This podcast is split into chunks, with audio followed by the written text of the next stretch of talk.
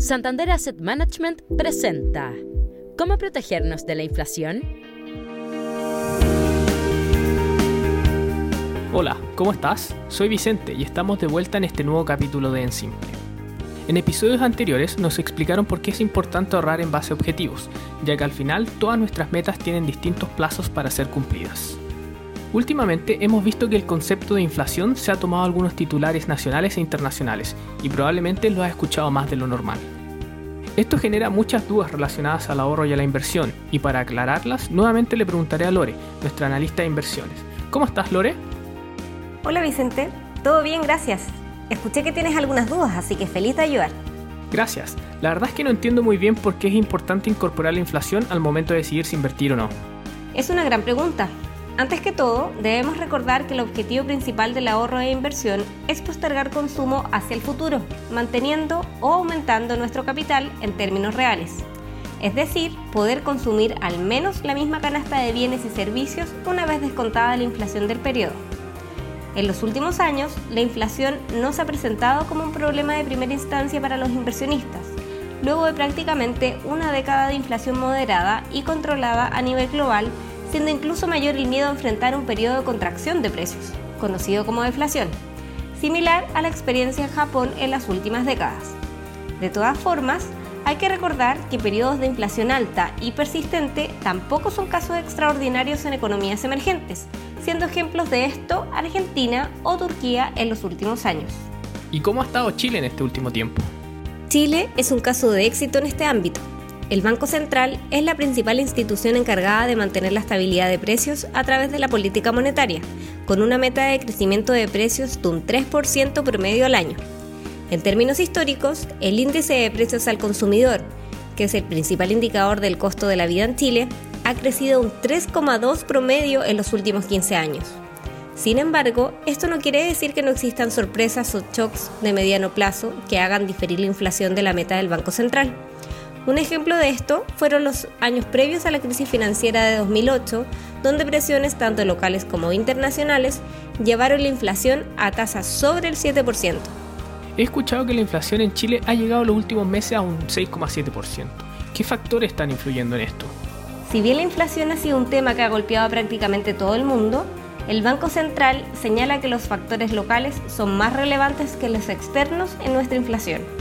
Si a estos factores, principalmente los retiros de fondos previsionales, el IFE e IFE laboral, que son los que han generado un gran aumento de la actividad a través del consumo, sumamos el aumento del precio del dólar, además del incremento de costos de productos importados debidos a los cuellos de botella por las restricciones del COVID-19 a nivel internacional, tenemos gran parte del aumento de precios explicado. Ok, pero la pregunta es, ¿cómo podemos invertir protegiéndonos de la inflación en Chile? Todo lo anterior ha empujado una búsqueda por activos que sirvan de refugio ante el riesgo de mayor deterioro por aumentos de la inflación. Tradicionalmente, las acciones y activos inmobiliarios se presentan como una posible opción. Dentro de activos alternativos, los commodities, como el oro, tienden a tener buen rendimiento en estos escenarios, pero con mayores niveles de volatilidad, menor liquidez y retornos de largo plazo menores a los activos tradicionales. En Chile tenemos una gran alternativa, a diferencia del caso internacional, hay un mercado profundo y diversificado de instrumentos que protegen de la inflación gracias a la indexación a la unidad de fomento en el mercado de renta fija de largo plazo. La indexación en UF funciona como un seguro que protege ante un deterioro del valor de los activos en el tiempo, ya que si la inflación sorprende al alza, los instrumentos en UF aumentan de precio proporcionalmente a estas sorpresas, manteniendo el valor real de nuestra inversión. Un ejemplo de esto es el Fondo Mutuo Santander Ahorro Mediano Plazo, que invierte un alto porcentaje en instrumentos en UF de duración menor a un año, lo que ofrece protección contra la inflación y una menor volatilidad por el breve horizonte de inversión del fondo. Esto nos permite tener activos ligados directamente al estado de la economía, así como también una alta liquidez y una sensibilidad directa entre el aumento del costo de la vida y el retorno de estos activos. Entiendo. ¿Y hay otras formas que nos ayuden a protegernos contra la inflación?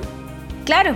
Otra forma de protegerte es invirtiendo en otras monedas, como el dólar, y en activos alternativos, como las rentas inmobiliarias. Mi recomendación es que siempre intentes invertir de la manera más diversificada posible, es decir, invirtiendo en fondos mutuos que tengan renta fija y acciones, tanto locales como internacionales. Así podrás reducir todos los riesgos existentes. Por ejemplo, los fondos Santander Gestión Activa y Santander Private Banking invierten en distintas monedas y países para así evitar estar 100% expuesto al riesgo de un solo país. Y finalmente, una nota de cautela. Hay veces en que los árboles no nos dejan ver el bosque. Las cifras del IPC tienen un alto grado de variabilidad, tanto por razones metodológicas como por razones propias del movimiento de precios de los bienes que lo componen. Esto hace que el corto plazo o perseguir el dato del IPC mes a mes sea un mal consejero de inversiones cuando hablamos de asegurar el valor real de nuestros activos. Bueno, como siempre, muchas gracias Lore, me quedó muy claro el concepto. Estamos para ayudar y aprovecha de revisar los fondos mutuos que tenemos en la página y en la app Santander. Ahí vas a encontrar distintos fondos balanceados que combinan exposición en instrumentos en UF con acciones tanto nacionales como internacionales. Santander Asset Management presentó ¿Cómo protegernos de la inflación?